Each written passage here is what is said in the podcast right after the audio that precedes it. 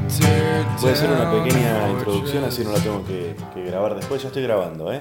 Eh, bueno, bienvenidos. Eh, esta es una nueva emisión de Ezequiel está en la hierba, el podcast de Ezequiel Campa, o sea, yo. Em, algunas novedades respecto de, de este podcast. Ustedes saben que yo solía sacar un, un episodio nuevo todos los lunes. Bueno, no lo estoy haciendo. Estoy sacando un episodio cuando me parece que hay, hay algo interesante para hablar o alguien interesante para hablar, como el caso de hoy que voy a estar hablando con Simón Palomares, que ahora les voy a contar un poco quién es. Les recuerdo que hay un celular eh, a través del cual me pueden escribir desde cualquier lugar del mundo al WhatsApp, que es más 54 911 23 46 07 59. Eso, recuerden, eh, si quieren ver dónde estoy en mis funciones, entran en mi página ezequielcampa.com.ar. Voy a estar en un montón de lugares, estoy siempre en Palermo, en el Belma, voy a estar en Mar del Plata, voy a estar en Bernal, voy a estar en San Isidro, voy a estar en Rosario a fin de año. Y esa persona que escuchan hablando ahí diciendo que también voy a estar en Mar del Plata es Gabriel Gabo Grosval, mi amigo y productor, que está sentado también acá. Él lo conoce más que yo a Simón Palomares y ya empezamos a hablar. de, mm, hasta donde yo sé, hasta donde yo sé, Simón Palomares es un comediante eh, de padre australiano. No, No. de madre española. De padres españoles. Ah, de padres españoles. Pensé que bueno, tu yo madre, también, yo también me considero, me- bueno, me considero español primero. De, de, de- eh, sí. Yeah. Y, y lo que pasa es que a los 10 años no, a mi familia se fue a Australia y pues me crié en Australia. Ah, yo pensé que tu madre era española, tu padre era australiano. Mm, mm, no, no. Ajá. ¿Y qué, qué llevó a tus padres a Australia? Um, emigrar um, al el ambiente económico de, de España era, era todavía durante la, la dictadura de Franco en España y todo eso. Y, y estaban buscando a gente en, en Australia y, y allí terminamos. Y ellos siguen en Australia. Ah, ellos ya, falle- ya, ya falleci- Ah. fallecieron, se volvieron a España con el tiempo, se jubilaron, se volvieron a España, y, pero ha sido una vida entera y yo todavía vivo en, en Melbourne. Lo que pasa es que en los últimos seis o siete años he empezado, bueno, la verdad es que siempre, siempre he mantenido el vínculo con, con, con España y con Madrid. Entonces em, volví a, hace unos 20 años, em, ah, volví a trabajar en un, en un programa de guionista en España que se llamaba Lo Más Plus, que era un, Ah, que era cuando empezaba la, la televisión en cable en España. Y mm, tengo muy, muy, muy buenos amigos en, um, en España, siempre me ha encantado volver a trabajar allí. Y lo que pasa es que cuando volví al- hace 20 años no se conocía en España el, el stand-up. Hace 20 años no se conocían. No. Entonces hace unos 7, 8 años pues volví a, a España, empezó, empezaron a, a abrir sitios como La Chocita del Loro en Madrid y, y la Paramount Comedy. Y entonces... am, Perdón, en Australia sí hay una escena del stand-up. en Australia acabamos de celebrar el 30 aniversario del Festival de Melbourne de Comedia, que es el tercer más grande del mundo, después de, am, después de Montreal, en Canadá, y Edimburgo. Y Edimburgo, sí. ¿Y es solo de stand-up ese festival? No. Es un festival de comedia. Lo que pasa es que, que, que los festivales de comedia, como los Fringe Festivals, los, los, ah, los festivales de, de arte alternativo, terminan siendo, siendo festivales de, de stand-up porque es la forma más barata de, de montar un, un espectáculo. Claro. Es una persona, un micrófono y, y ya está. Entonces, ah, la mayoría de los festivales termina siendo, siendo festivales de, de, de stand-up simplemente por, por economía. En Montreal, por ejemplo, las primeras dos semanas son en francés y las segundas dos semanas son en, en inglés. Como ¿Y una- en, y en español no hay? en español hay un poquito, o sea, empezamos, yo fui el primer cómico español que, que invitaron a, a Montreal y fui con la Comedy, con Comedy Central o Paramount Comedy, como se llamaba antes. Y ah, están empezando a hacer, o sea, tienen una, tienen una serie de, de comedia en, en otros, de otros ah, backgrounds. Entonces ah, tienes ah, español, italiano, ya me acuerdo, griego, ah, judío también, am, o sea, estilo, un estilo judío, pero también am, eh, lo, que tiene, lo que tiene el festival, por ejemplo, el festival de, eh, de Montreal es que las primeras semanas, como es, es en francés, tiene una mezcla de, de estilos más grande, porque tienes más música, más, más teatral, Claro. ¿no? todo eso. Y luego, y luego las dos semanas de, de- en inglés es completamente, casi completamente una... ¿Y a, y a vos como, como, como comediante, qué te pasa cuando tenés que actuar ante un público que no es, en tu caso, de Australia? ¿no? Porque a mí me pasa como comediante argentino que, digamos, eh, sucede algo en mi cabeza. Sí, Más allá de adaptar una palabra, de adaptar un chiste, Mm. hay como una cosa de que no estás en tu casa. no, no, no. Yo lo que, yo lo que pasa es que ah, desde hace unos 7, 8 años llevo haciendo esta, esta clase de, de, de extreme comedy, que es, me presento en cualquier sitio donde a mí, a mí no me conocen de nada.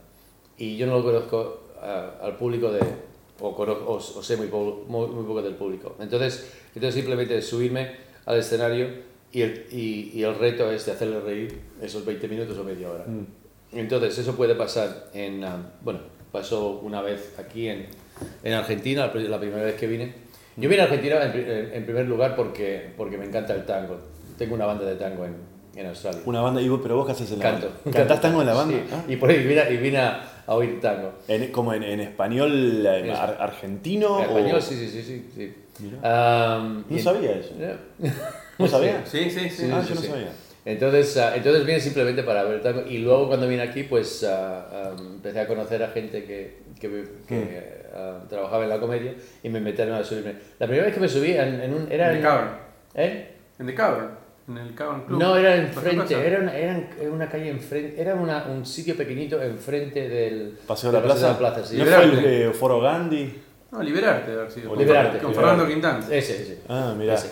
Y, y la verdad era, me entró en, hacía mucho tiempo que no, que no tenía ese- esa clase de, de pánico, de, eh, y de miedo de ver, si, de, de ver si funcionaba, porque era la, la primera vez que estaba en, en Buenos Aires y eh, delante de un público argentino, pero claro, en cuanto te subes y, y es la primera la Risa. primera risa ya... Eh, ya ojalá. ya- no, Ojalá la primera. Hola. Am, también, lo, también lo que pasa es que, es que claro, vas con, con esa seguridad de que, bueno, si no funciona, no te conocen de nada y, Claro, y no te juegas nada. No, no te juegas absolutamente nada, ¿no? Y entonces, entonces te da la libertad de, de hacer eso. Y entonces ahora, la semana pasada, lo hice igual en, en La Paz, en Bolivia, en, am, en España, por, por muchos sitios, ah, en Nueva York, en, en Canadá, en Montreal, ah, la primera vez que fui, simplemente pues te subes, te, ah, te llevas, vas a un open mic y, y si te dejan subirte, te subes y ya está. Mira, el otro día, hace dos tres días, estuve en un cumpleaños y en ese cumpleaños me conocí una chica que eh, estaba estudiando eh, para ser intérprete. Sí. Que es como un paso más después del traductorado, ¿no? Y ella me decía que lo más difícil que hay para traducir es el humor. Am, Y la poesía. La poesía también es muy difícil. Sí. Porque tiene que tener sentido. Sí, pero ella me contaba que, por ejemplo, eh, no, eh, no- no suele suceder que al tener que interpretar, la persona que está hablando se ponga a hacer poesía, pero sí es muy común Yeah. estar haciendo un trabajo de interpretación y que el orador de repente Sí. haga un chiste o lo que sea. Sí. Y me decía que es lo más difícil de... Am, es. ¿Cómo diría yo? La, ver- la verdad es que cuando, o sea, cuando, cuando vuelvo a Australia me dicen, me dicen pero la comedia en, ah, en Argentina la comedia en, am, en España es igual, es diferente, todo eso.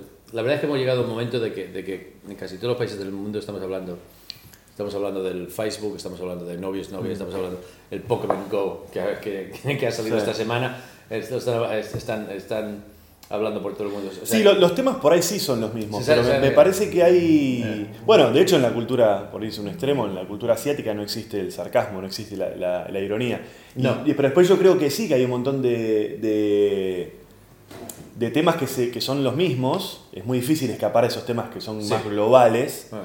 Eh, O sea, yo por ejemplo hablo de, de mis, de mis padres am, siendo mayores y mis hijos am, Adolescentes. adolescentes y, y todo. Porque claro, cuando, cuando voy, eh, parto de ahí, ¿no? porque, porque sé que, que todo el mundo tiene, tiene una familia. Y Sí. entonces uno de, de los grandes retos que tenemos como, como humanos es de, es de llevarnos bien con, con la gente que, que nos quiere y con la gente que queremos, pero vivir en familia y, y todo, y todo lo que eso lleva encima. Eso más o menos es un, es un, un tema universal, ¿no? ¿y, y cómo es hacer stand-up en un crucero? Entonces lo que pasa, lo que hace, hace tres, tres o cuatro, tres años, voy a hacer cuatro ahora, ah, empecé a trabajar con los cruceros en, ah, en- por el Pacífico en, en- en Australia. Ese Royal. Royal- Carnival, Royal, Princess, ah, Celebrity, Holland America, cinco, cinco compañías en, en Sí. total. Y entonces, entonces lo que tienen los cruceros es que, es que tienes, por ejemplo, aunque sea un crucero lleno de australianos, ¿no? Tienes, imagínate aquí, ah, tienes gente de todo el país en una sala. Sí. ¿no? Es como si, si, tú, si tú llegas a una sala aquí en, en, en Buenos Aires y tienes a gente de Córdoba, gente de, de Bariloche, a gente, gente de todo el país en una sala, ¿no?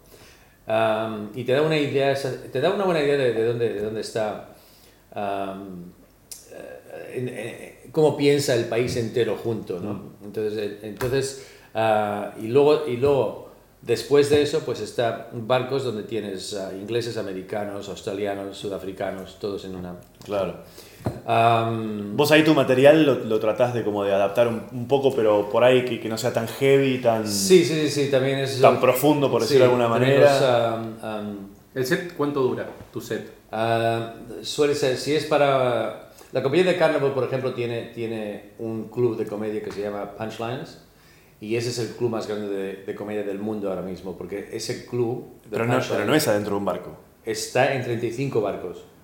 Es una empresa que, Ah, que reúne, ok, que, que ok. tiene- que contrata a 180 comediantes. El, el elenco de, el elenco de comediantes para Carnival ahora mismo es unos 180 cómicos Sí. internacionalmente. Entonces, am, Todos de habla inglesa. sí, todo de, de inglés. Am, yo también ah, eh, hemos, hemos tenido am, cómicos en, de habla española por el, por el Mediterráneo, pero tampoco. Depende, depende del número de, de hispanoparlantes en, el- en ese barco, si vale la pena traer un cómico. Yo he trabajado en, en barcos en, ah, por Japón, por ejemplo, donde yo estoy haciendo comedia en una sala en inglés y tienen a un, a un cómico japonés en otra sala, porque hay mil, mil japoneses y mil, y mil ingleses.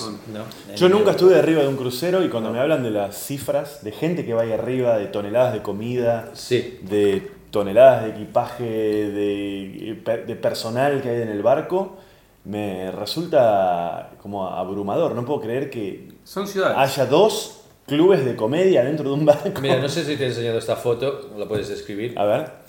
Esta es, soy yo sentado enfrente de un pub irlandés en la calle dentro del barco. Ah, no lo puedo creer. La voy a subir la foto después para la gente que escuche esto. Ese es el Voyager, que es, ah, ese es uno, ese, acaba de, esa, esa compañía Royal Caribbean acaba de sacar un barco que es más grande que ese. Increíble. El Quantum. Sí, es una calle como de restaurantes, como podría ser una calle, no sé, en una ciudad de Italia, de... Está copiado de, una- de una- de la calle en Florencia. sí. Claro, es un- una calle, directamente una calle adentro de un barco con locales, todo. Eh, Entonces, al final de esa calle tienes el Teatro La Scala, la escala de Milano. sí, y, el, y dentro de ese Ah, Ah, teatro no se puede creer. tienes un teatro. No, no se puede creer. Impresionante. No se De puede creer. mil Entonces después te voy a pedir que me las pases las Sí, fotos sí. porque quiero que la gente la vea. Es un teatro que, no sé, teatro, ¿cuántas personas? Mil- 1300. 1300 personas. Entonces ese teatro se llena dos veces a la noche y son, parece- en ese barco son unos 380, 380 pasa- tres- 3.800 pasajeros y ah, unos 1.000 de tripulación. O sea, que casi, casi unos 5.000 personas. ¿Y cuánto, cuánto tiempo está la gente arriba de ese barco? ¿Una semana? ¿10 días? Diez- una semana, 10 días, 12 días, depende de, del... ¿Y ah, qué tienes? ¿Todas las noches algo distinto para ver? En ese teatro tienes, una, tienes un show. eh, eh, porque, porque en el barco, por ejemplo, tienes un, un reparto de bailarines y cantantes como, y hacen un, est- un show de, de estilo Broadway.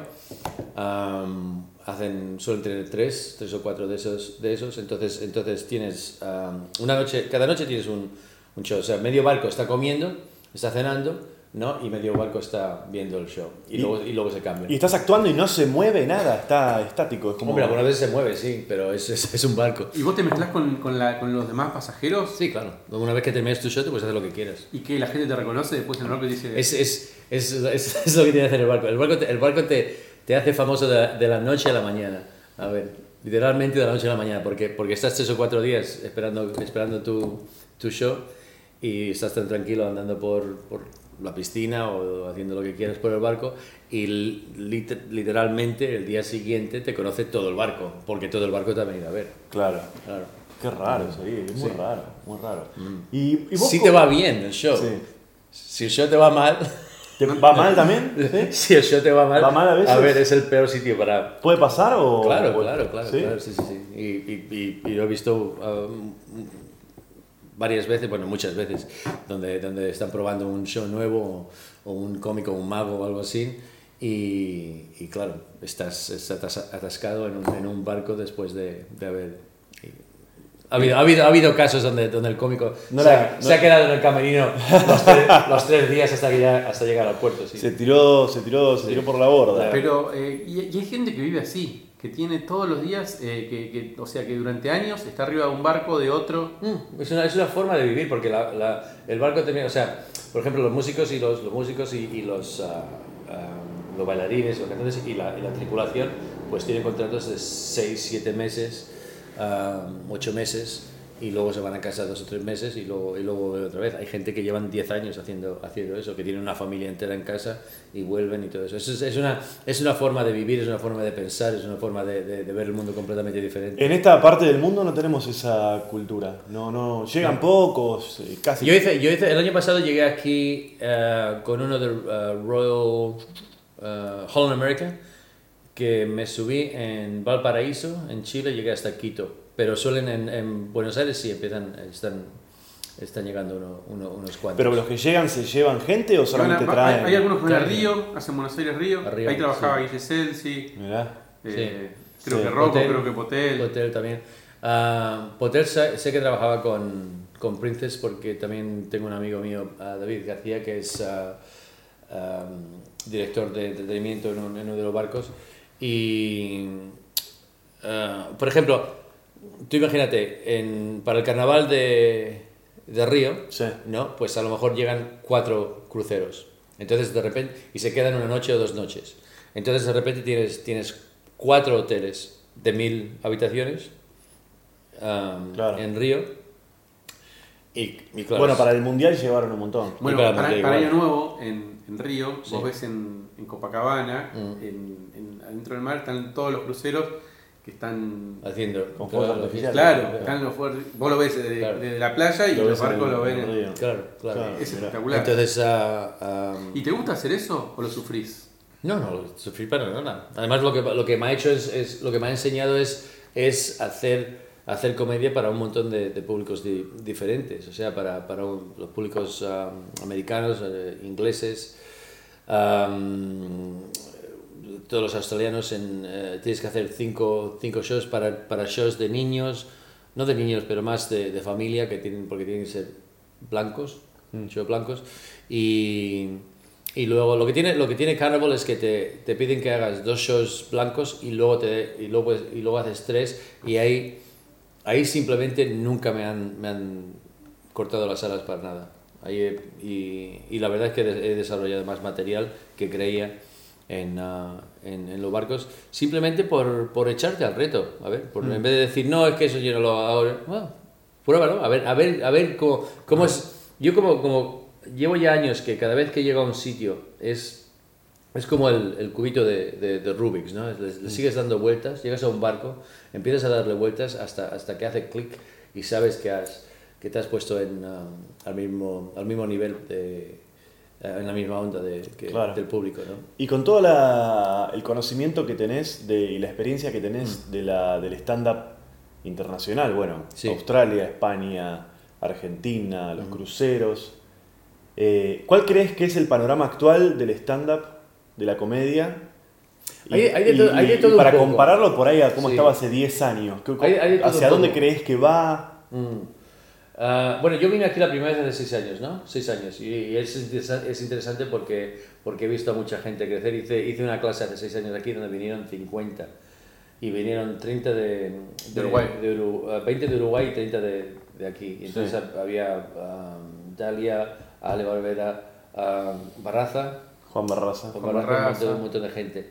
Y, y la verdad es ha sido, ha sido un orgullo seguir eh, volviendo a, a Buenos Aires y ver cómo esta, ah, estos, ah, estos cómicos han, han desarrollado y han, han ido de, de salto en salto. Es, ah, así que, por ejemplo, vamos a, vamos a tomar Buenos Aires, por ejemplo, desde donde estaban hace seis años o siete años en, en haciendo shows pequeños en el Paseo de la Plaza a televisión, al Café Belma, a, a salas. En primer lugar, eh, déjame te diga que, que Buenos Aires, y esto es difícil de, de- de creer si vives en, en la ciudad, porque es, es tu ciudad y, es- y- y lo tomas como, como si fuera normal, pero Buenos Aires es uno de los mejores sitios del mundo para, para hacer cualquier cosa de arte inter- interpretativa, ah, de teatro. Ah, la calle Corrientes es, es como Broadway y, y el West End, todo junto, pero en español. ¿no? Tienes, tan- tienes tantos teatros, luego las salas andan, luego a salas pequeñas, salas grandes, salas de, de todos los tamaños. ah, la gente viene, es los mejores sitios para... Claro, no, las como lo- tenés razón, vos lo decís y para los que somos de acá creemos que es así. A mí me Bien. pasó, yo he estado viviendo en otros lugares o, o visitando otras ciudades Y no es así. y, no es así. hay dos teatros y te hablo de ciudades eh, más, incluso más Sí, grandes que Buenos Aires. Absolutamente. Acabo de venir de, de- de La Paz y estaba con los cuatro o cinco cómicos que, que hay allí y están empezando, eh, hace 6 7 años, los 20 que vinieron de, de, de Uruguay, de Uruguay. Montevideo, luego volvieron, empezaron a, a formar su, su circuito allí. Am, en España igual. España lo que tiene es, es que el, Ah, España ahora mismo está, está en, en un momento bastante, bastante difícil con el teatro porque, en primer lugar, subieron el, el, el IVA, el impuesto de... eh, Gloria. el, Paga, El IVA, paga IVA aquí, el teatro. Sí, paga Sí. y se subieron. Acá no paga IVA el teatro. No, pues en España tú- 21% paga. Claro. Entonces tú imagínate hacer un, un presupuesto para cualquier cosa en España y tener que añadir 21% para, para el gobierno. Y entonces ah, lo, que, lo raro que, que pasó en España es que el, el stand-up empezó en televisión con la Paramount Comedy. Entonces eran 20 minutos, que 20 minutos en televisión es... Empezó a estar en la tele sin que hubiese una escena, Sin, sin que existiera una escena en, en la calle. un circuito, No, nada. no, no. Entonces, entonces ah, lo que pasó es que empezaron a hacer, am, y era el estilo, claro, como, como lo que le hacía falta, eran, eran guionistas que escribieran 20 minutos de televisión, porque 20 minutos es ya, es ya un tirón, ¿no? Es mucho, sí. Y entonces, ah, entonces la mayoría de los, de los primeros cómicos que salieron en, ah, en Paramount Comedy pues eran guionistas am, que no tenían mucha presentación de, de estilo porque no tenían, no tenían la experiencia, las tablas de, de Claro. haber estado trabajando en, en- o en la calle. Empezaron a, a- a meterse más gente que había que habían trabajado en la calle y, y todo eso. Pero es, es el único sitio que yo conozca donde, la, donde el stand-up empezó en televisión y de la televisión se fue a los bares. Claro. Al revés que en todos Al revés que en lados. todos lados, ¿no? Al revés de la. A mí me gusta una cosa que una vez te escuchabas contar, que vos decías que en todos los países que vos fuiste hay grupos de comediantes malos que se van a ver entre ellos, se aplauden y, y que esa, esa escena se repite en todo todos mundo, lados. En todos lados, sí. La- la- esa- esa- esa Que se ceban entre ellos. que dicen, Pasa con el teatro también, ¿eh? Esta escena de lo- eh, eh, ¿Sabes? Pasa, pasa con todas las artes. Es, en cuanto alguien te dice, oye, esto no es tango, esto es tango. Sí. Esto no es jazz, esto es jazz. Esto es, es yo, lo que yo toco es el flamenco puro. En cuanto alguien te dice, empieza te- es, ya, ya se está de- delineando. Claro. Y, y lo, y lo, eh, lo hablo mucho en, la- en las clases, porque sobre todo en las clases digo, mira, estáis, estáis rodeados de un, es- estáis en, un- en un círculo de poca experiencia, pero que todos os estéis, os estéis am, eh, dando consejo el uno al otro, ¿no?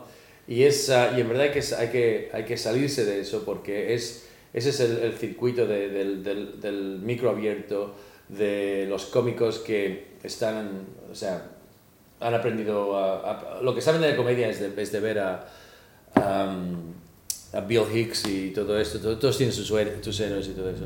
Am, yo, vi, yo vi a Bill Hicks en, en vivo. ¿En vivo? Sí, Wow. sí, en el segundo, segundo festival, de, eh, en una sala con 15 personas. Mirá. Y Década del 80. eh, sí, sí, sí. Y, y la verdad es que, es que no, no me impresionó para, para nada. ¿En serio? En serio. en Bueno, serio. ¿sabés que a nosotros nos pasó con Gabo que, que ya fuimos varias veces a, a ver a comediantes de, de primera línea Sí, sí, sí. En, en Nueva York?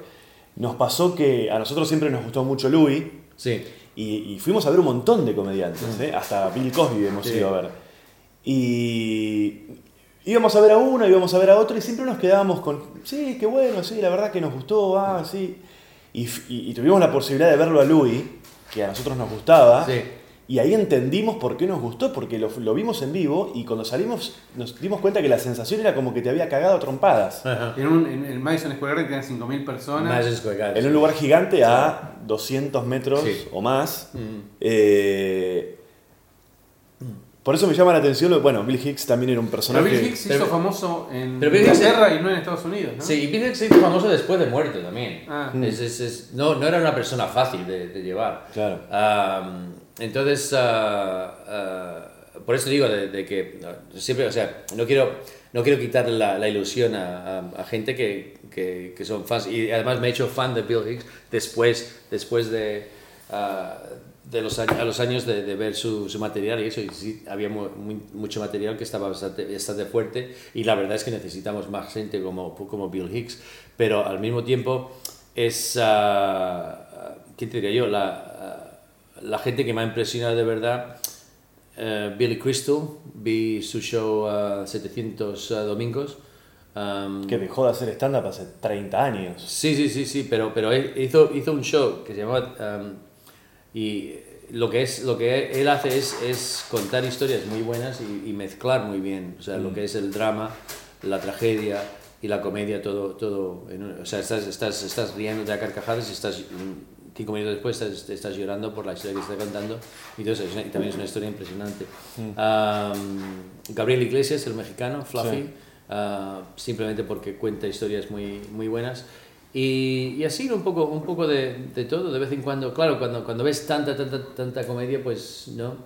Mm, Es muy difícil que alguien te llame la atención. Claro, ¿no? entonces de vez en cuando sale alguien, una vez, una vez cada 10 años sale un Tim Mitchell o algo así, ¿no? Mm.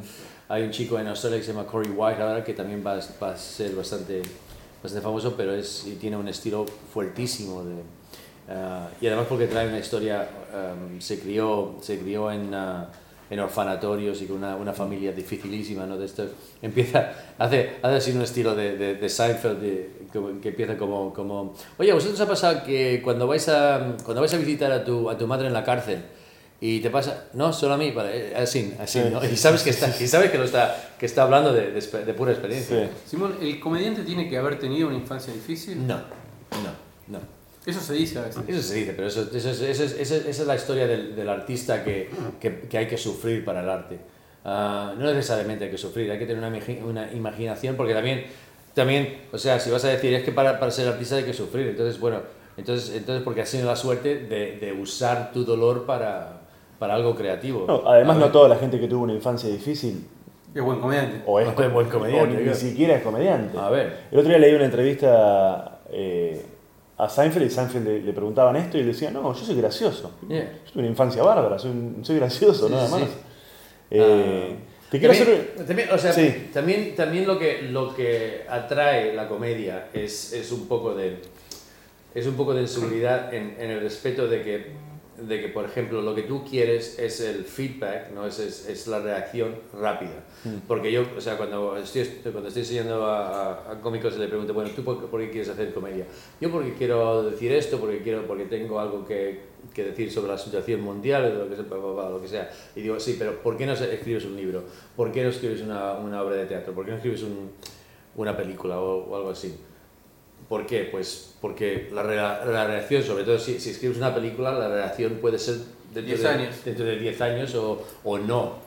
Sin embargo, en, en la comedia, no solo, no solo la comedia, que, y, y es además, eh, y, eh, aún así en, en teatro en vivo, ¿no? porque si haces una obra dramática, pues tienes que esperar una hora y media a que el, a que el público aplauda y, y te diga si le ha gustado o no o si, la- o si le ha tocado, o si ha conectado con, con lo que estás diciendo. Entonces, es, nos- nosotros nos- nos lo que nos hace falta es esa, esa reacción inmediata. Digo algo, pum, la gente se ríe. Digo Claro. algo, la gente se ríe, pum, lo digo, ¿no?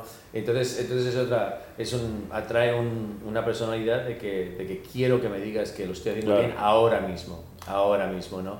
Y en parte es, es la, la- el rechazo de, de si, si le gusta, si, si, si es un éxito, pues es el, el, el, el subidón más grande del mundo, ¿no? Claro. Pero si es, el, eh, si es un rechazo, pues entonces el- es el bajón. Pero también te vas, también te vas a casa, a casa como, como que... ah, con la razón de que, de que no le gustes a nadie, sí, a sí, con el ¿Te rechazo. pasó alguna vez que pensaste en dejar de ser comediante? Lo he dejado muchas veces y he hecho otras cosas. Ah, lo que pasa es que siempre, siempre vuelvo a eso. He, he dirigido televisión, he, he escrito, am, simplemente, o he hecho absolutamente nada. Hace unos, ah, 10 años o por ahí. Ah, había hecho cuatro o cinco festivales uno detrás de otro, estaba, estaba harto, estaba, estaba quemado y, y simplemente me salí, aún con, con, con programas de televisión ah, detrás, y, y me fui a trabajar. ¿Qué hice? Fui a, a- me puse a trabajar con una bicicleta de mensajero por la ciudad, cuatro meses. Me encantó, me encantó, porque no tenía responsabilidad ninguna, era totalmente diferente, era, hacía ejercicio ocho horas al día en bicicleta y la verdad es que me limpió la cabeza completamente cuando estaba ya preparado para Claro, volver. porque uno le pone a la, a, la, a la profesión que uno elige, o sea, cuando elegís una profesión como, no sé, como el stand-up o como la actuación o Mm. cualquier cosa que tenga que ver con el arte y, y pretendés armar algo alrededor de eso, Sí. eh, uno le pone mucha carga. Y a veces yo también fantaseo con la idea de decir, yo desconecto de esto Sí, y dejo de tener un- una carga de que lo, mío, lo mío tiene que funcionar, tengo que ser bueno, es en esto en lo que tengo que ser exitoso, la idea de éxito. Yo, simple- Y- yo simplemente ya no trabajo, no trabajo, porque, porque la verdad es que, es que lo que hago me encanta hacer. Sí. Entonces no es trabajo para mí. Entonces viajo y trabajo, tengo ahora un, un, una- un trabajo que, que por suerte me, eh, me mantiene bastante bien. Ah, no tengo que preocuparme mucho, más o menos me viene solo porque, porque he encontrado un- una forma de, de trabajar con los, con los barcos que también me lleva a sitios, pero en, ah, eh, es, que también, es que también la mayoría de la gente, de la gente que viene a la comedia son gente de, de clase media, blanco, o sea, que es, a ver, y, y- y la verdad es que no es una, o sea, es una vida, es una vida, ah, es una vida más bien a gusto, que han estado, han estado bien tranquila, a gustos, o sea, se pueden, puedes tener toda, toda, toda la mierda en la cabeza que quieras, ¿no? Pero al final no vienes de una, de una aldea africana que has estado, o de un- una zona de guerra o algo así, ¿no? Claro. O sea, no estás, no estás contando una historia tan diferente como los demás. Y, y a no ser que tengas una imaginación tremenda de que, de que saques al público de- a otro sitio, es eh, más o menos es, un, es, es una generación que, que viene Claro. todo el mundo de- de- del, ah, del, mismo, del mismo molde. Volviendo al tema este de la universalización, vos sabés que él vio a Landricina en Australia. En Australia. En Australia, en Melbourne, sí. ¿Y tenía éxito? ¿Iba gente a verlo? Estaba lleno, estaba lleno. Y fue... ¿Cuánta ver- gente? Ah, sí, Y no, estamos, perdón, estamos hablando de una época en la que no existía eh, Internet. internet, que uno puede decir, bueno, No, no, ah, entiendo que lo conozcan. O sea, No, que no, era no. época de, de, No. de- cassettes. A mí me dijeron, a mí me dijeron ah, ven que hay un, un cómico argentino Sí. y fui a verle. Ya eran un, ¿Qué una, sala como la, la de Sarnuch, la de la otra noche. Grande. Ese, ese estilo. ese ¿Y qué, cuán- qué año era, te acordás? No. Uf, sería cuando estaba yo haciendo televisión. Eh, serían una, hace, hace unos 20 años por ahí, vamos a decir. Y estaba lleno. Estaba lleno, sí, de, de argentinos y chilenos y todo eso. El otro día, a través. a mí- y a mí- a mí me encantó porque fue la primera vez que vi un, un, un cómico español o de habla hispana en vivo y me encantaron sus historias y además porque cuenta las historias de Chaco y todo eso y Claro, No tiene nada que ver con Australia. no tiene absolutamente nada que ver con Australia. Y ¿no? funcionaba y la gente se reía. A mí me encantó, lo primero, lo primero que, que me encantó ver a alguien que tenía ese... No lo puedo ah, creer. Me ese- contaba una, una chica que a través, del, a través del podcast, una argentina que está viviendo en Escandinavia, Mm. me escribió el otro día para contarme, me dice, tenés que venir acá.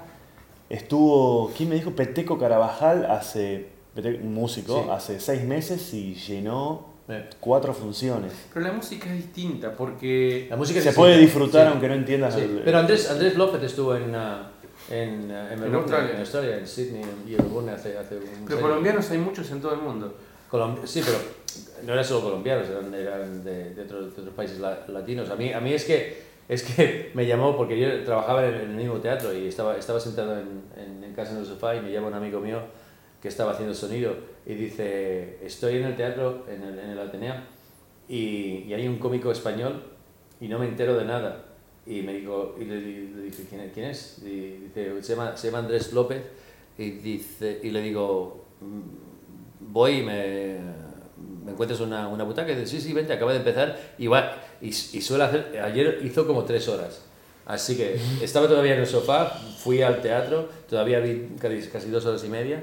Y, y la verdad me, me gustó mucho y, y tocaba bastante bien a, a todo, o sea, todo el público de, conectaba, conectaba muy bien con, con todo el público y, y, ah, y así. Y nosotros ahora hemos- es- estamos empezando a hacer comi- comedia en español en, en Australia porque la población de, o sea, lo que es la, la población ah, hispanoparlante en, en Sydney sobre todo está creciendo.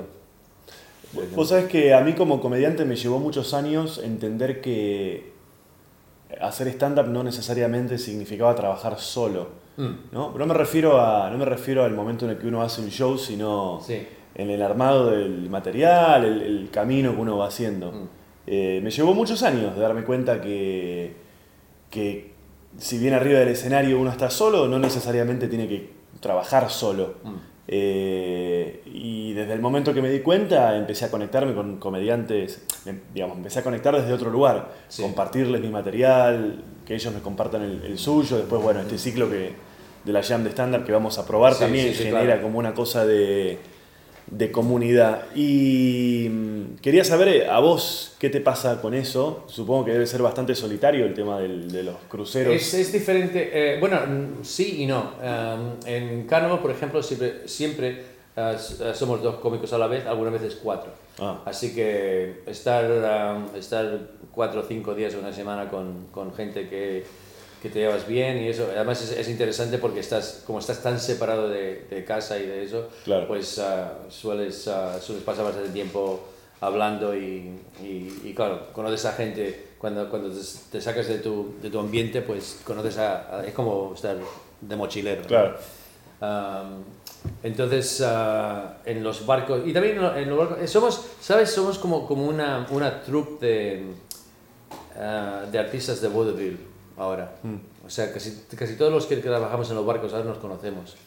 Porque siempre, si no quedamos en el mismo barco, estamos en, nos, nos vemos en, en un aeropuerto, en un avión. ¿Y hablan del material cuando están en un barco? ¿Hablan de...? Sí, sí, que lo, o sea, ¿qué tal el público? ¿Qué, es, qué tal, qué tal es? Igual que, igual que en todos los, en todos, en todos los bolos. Yo encuentro que hay una cosa con eso, que es que a mí me pasa que cuando eh, de repente me piden una devolución o yo le doy algún consejo o algo a un comediante amigo o ellos me dan a mí, rara vez funciona lo que sugiero o lo que me sugieren. Sí. Es como que mm, me parece que no funciona tanto sugerir chistes, tipo, en tal momento podrías decir tal cosa. Sí.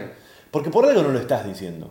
Porque no te vino, porque no te Porque pasa no- por ahí. sí, o- o, que- o porque dijiste algo así que no funcionó y... y- Pero a mí me suele pasar que yo le digo, ay, ahí debería decir que tu hermano no sé qué. Y cuando lo hace- Lo hace el comediante y no funciona. Y a mí me pasa lo mismo. Me recomiendan por ahí chistes o remates y qué sé yo, y los pruebo. Sí, sí, sí. Y hay algo ahí que no fluye. Entonces es, creo es lo que, que, lo- es lo que, lo que, lo que llamamos, lo que llaman en España torear desde, desde la barrera. Es ah, cuando estás en el cuando estás en, el centro es lo que tú, tú, tú tienes el mejor el mejor radar del, del timing de lo que funciona y no funciona porque lo estás viendo. en- Entonces creo que está buenísimo hablar y compartir con los comediantes, Sí. pero me parece que eh, hay que hacer el esfuerzo de, de pasar la barrera de te, Sí. te, te sugiero un chiste, te sugiero un remate y hacer una devolución por ahí.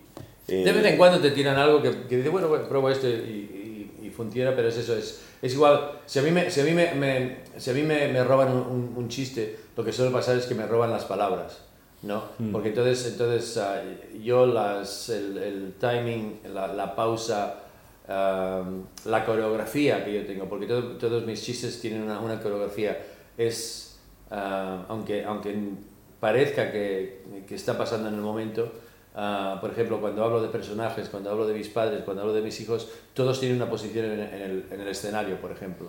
Entonces, todos tienen una voz, todos tienen una forma de, de moverse. Si, si hago un personaje, si, si, si hago el personaje de mi hijo, está, está en, en una en una posición exacta en el, en el escenario. Bien. ¿no?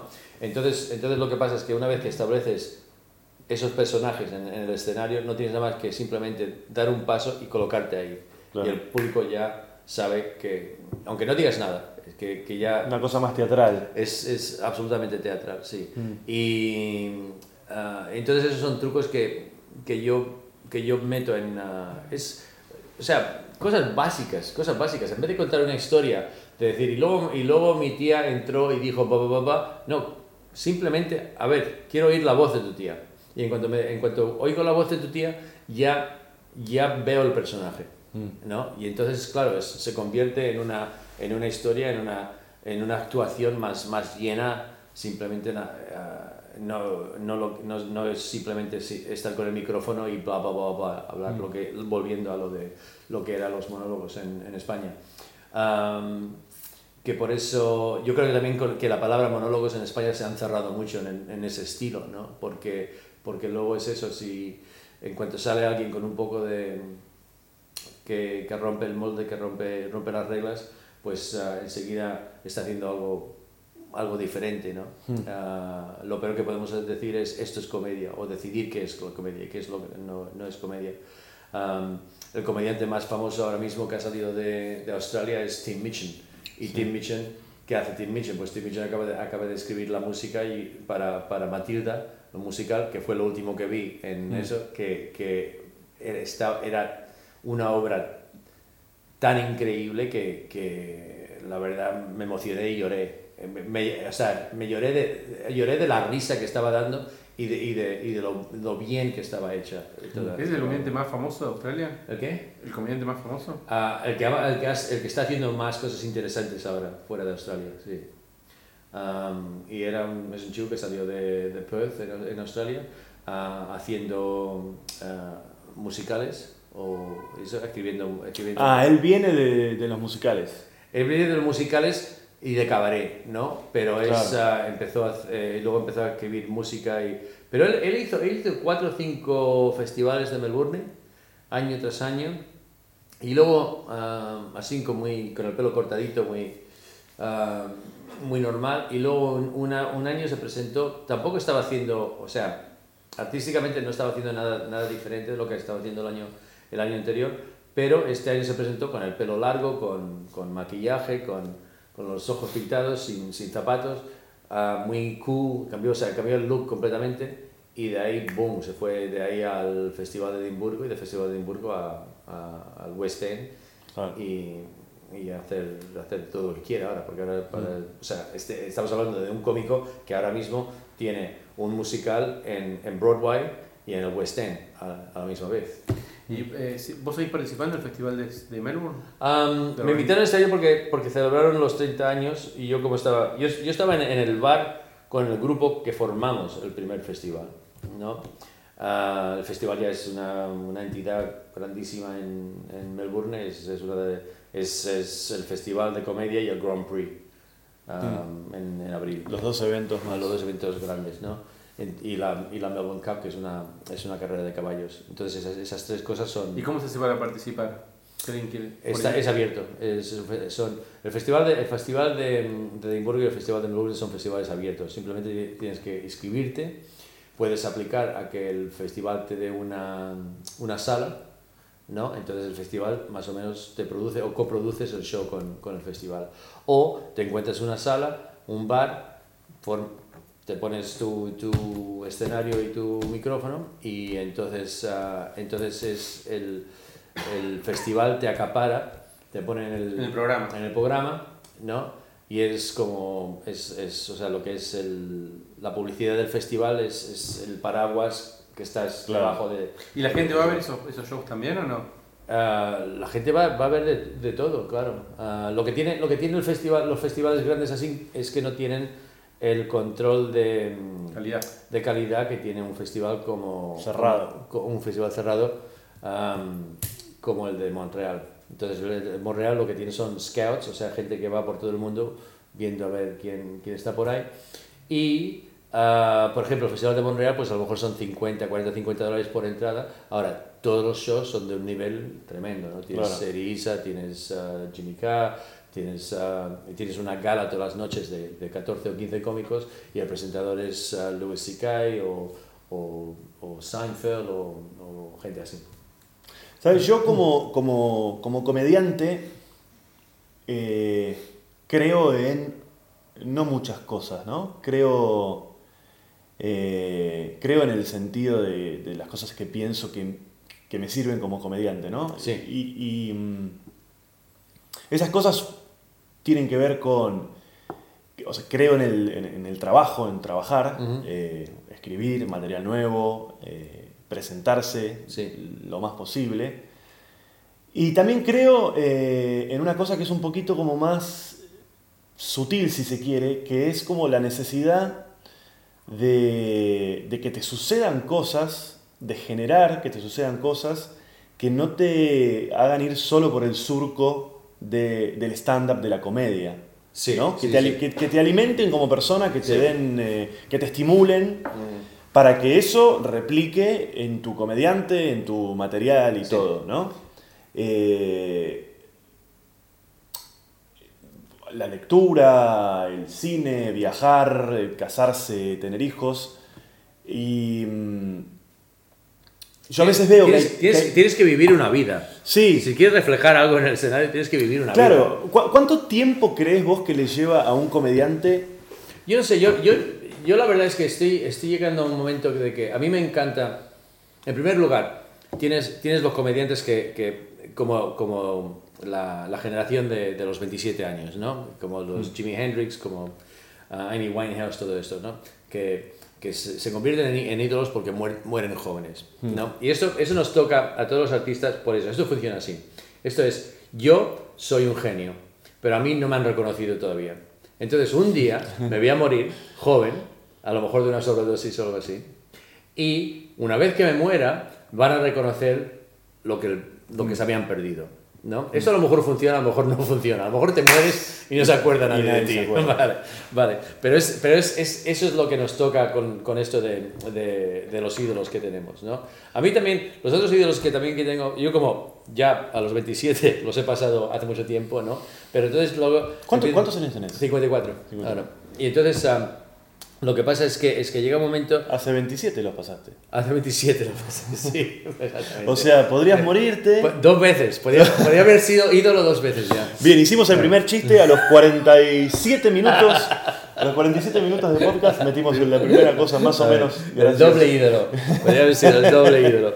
Y um, al, lo que pasa es que también los, los cómicos cuando llegan a un momento de que, de que también se convierten, si siguen, si siguen, um, y como dice, como dice Tony Bennett, en la película de, de Amy Winehouse, Tony Bennett, después de que se muere um, Amy Winehouse en el, en el documental, dice, la vida, la vida te enseña a vivirla si, si, la, vive, si la vives bastante.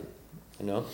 Y, es, ah, y tiene razón porque, porque por ejemplo, los ah, George Carlin, ah, Groucho Marx, esta gente que llegó a los, a los 80 años ¿no? y se convirtieron casi en, en filósofos al final, ¿no? Sí. porque, porque tienen esa forma, te- han, han tenido esa... alcanzan una madurez. Sí, sí, y, y entonces pueden ver la vida de una forma, con una filosofía que les, que les ha dado la comedia, el humor, la ironía, el sarcasmo. ah, y, y la Y los pequeños trucos que uno va los aprendiendo. trucos y perder el miedo, perder el miedo de hablar y de decir lo que, lo que sientes. Ya cuando llegas a un momento de que, de que te importa igual, a mí es igual, es cuando, ahora, ahora claro, es- o sea, enseño y estoy rodeado de, de, de- de gente joven que, que tiene, lo que, eh, que, que tienen los, los goals y todo eso, porque, porque en todos los países del mundo la trayectoria del cómico es, es como es el mismo, ¿no? Es, es de, tengo que ir de aquí a aquí. En España es el monólogo de la Comedy Central, en Australia es el Festival de Y- Comedia. y después tengo en mi serie, y después paso al cine, y después vuelvo al teatro. Claro, entonces, entonces todo el mundo tiene la misma eso. Y, y, y en realidad lo que hace muchos, mu- mucha gente es que, que, que sus, lo que se creen que son sus sueños son los sueños de los demás, son los sueños que, que, am, que te ha impuesto la, la industria. ¿no? Esto, si tú quieres ser cómico famoso, tienes que hacer esto. Am, entonces, entonces yo en parte... am, no sé, yo, si, yo, si yo veo mi carrera, es, es- he, tenido, he, teni- he tenido éxitos más grandes de lo que esperaba porque me he salido de, de, ah, de esa trayectoria. Entonces en Australia, por ejemplo, a los 24, 25, hicimos una obra para el primer festival de, de comedia. Am, por ejemplo, ah, porque era muy difícil de, de- de hacerte con una carrera en televisión y teatro en Australia si no eras el rubio y el blanco y todo eso. Entonces, entonces em- empezamos a hacer unos sketches sobre lo que era ser emigrante, ¿no? Eso se entiende muy bien aquí en, en Buenos Aires porque todo el mundo viene de una Claro. generación de, de migrantes, de italianos, de judíos, de todo, de todo esto. Australia es un poco, es un poco así, pero no, no tan aceptada. Entonces ah, hicimos ah, un show que se llamaba Walks at Work, que es ah, una, obra, una obra de teatro, y esa obra se convirtió en uno de los éxitos más grandes de- del teatro aus- australiano. En tres o cuatro años habían, se habían vendido casi un millón de, de entradas. Bien. Entonces, en un país de 20 millones de, de personas. En un año estuvimos en, el, en la Casa de la Ópera y luego de ahí salimos a, hicimos una serie, una serie de televisión que se llama Acropolis Now, es muy conocida. que es muy conocida, es eh, casi como un culto en, ah, en, en Australia. Ah, hicimos seis series de eso. Y luego de ahí ya me fui, empecé a hacer otras cosas, me salí de ahí, me casé, me, tuve niños, la vida se, se fue por otro lado. Y luego con el tiempo pues ah, seguí haciendo shows. Ah, a mí siempre me ha hecho falta ah, inventarme algo. Cada, cada dos años solo. solo Dos hacer algo. años. Cada dos años solo me aburro de, de lo que estoy haciendo y, y- y empiezo a hacer otra cosa. Ahora lo que pasa es, es que estoy, estoy en, un, en un momento Te donde... aburguesaste con los barcos.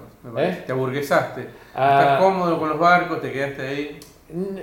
No necesariamente. Este, este año he tenido, he tenido varios cambios de, de trabajo y todo eso y he, y he- y he viajado mucho por mi cuenta y todo eso.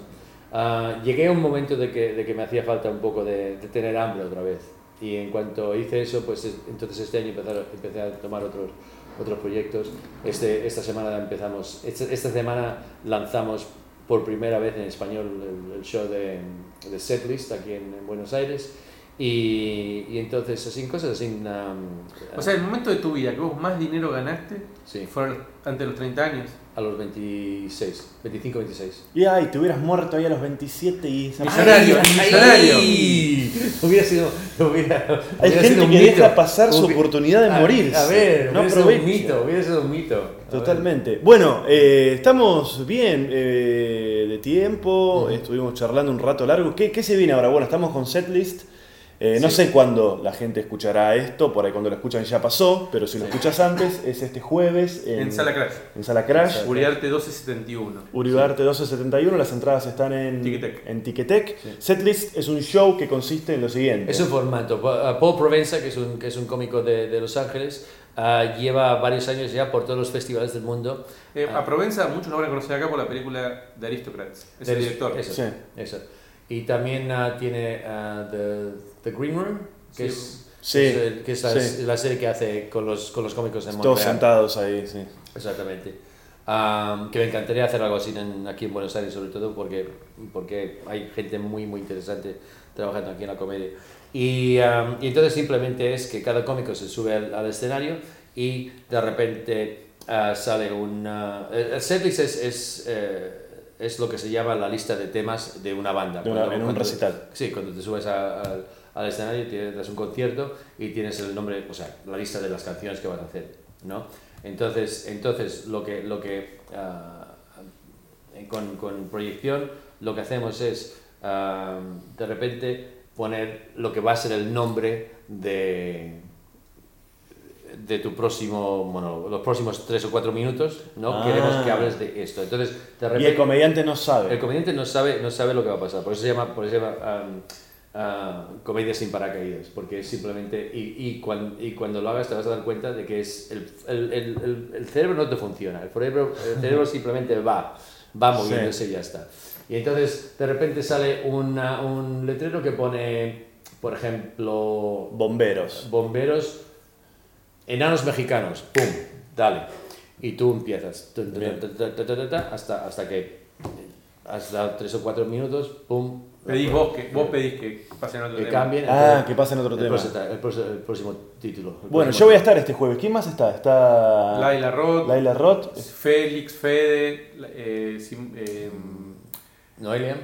Noelia, Yufileto, Lauriente. ujú. Excelente. Bueno, eso es este jueves. Y yo presentando. Y, sí, claro, Simón Palomares presentando. Y después te vas hacia dónde? ¿Hacia dónde? ¿Un barco te lleve? ¿Hacia dónde? Después el 10... Vení- ¿Te, te- te trajo un crucero acá a Buenos Aires? No. No, no, me vine, me vine, estuve, he estado, como te digo, te he dicho antes, estoy- viajo y trabajo al, mismo tiempo. Entonces ah, estuve por Perú, am, estuve en, en La Paz, en Bolivia, viendo así los, los cómicos, y porque ahí tienen...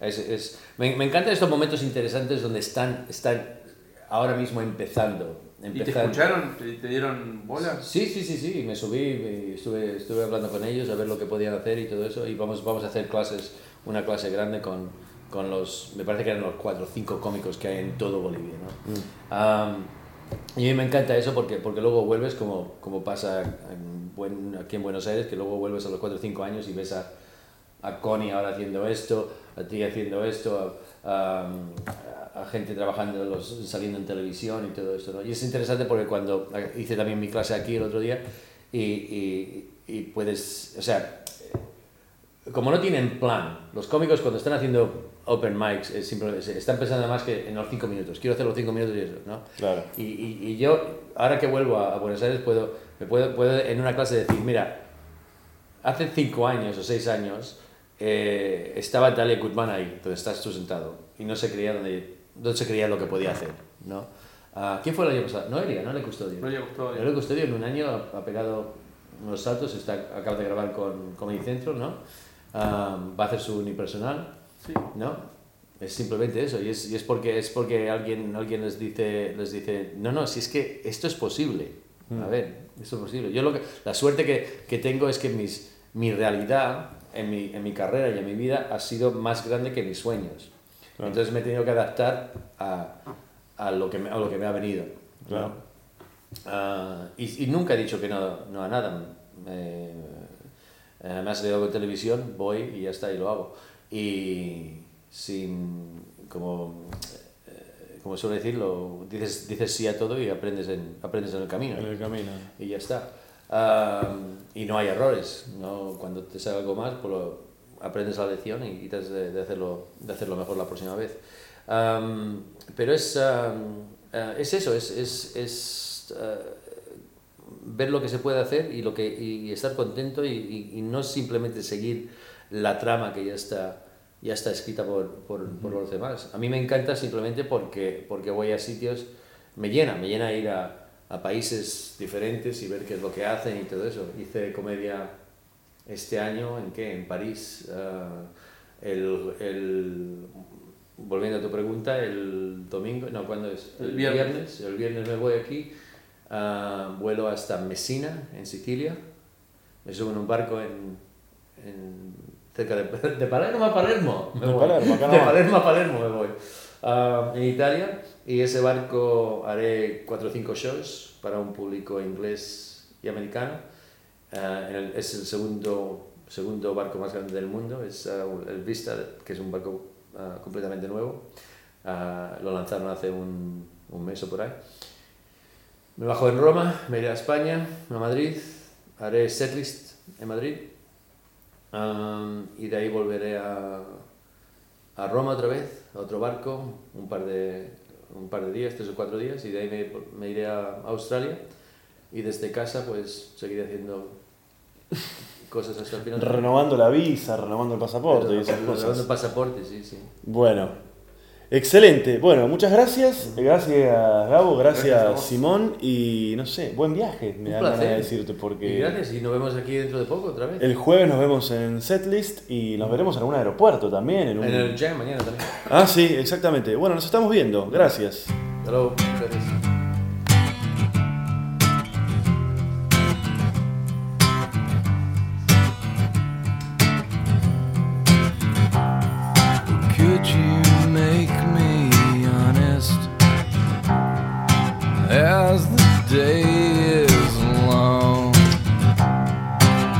You tear down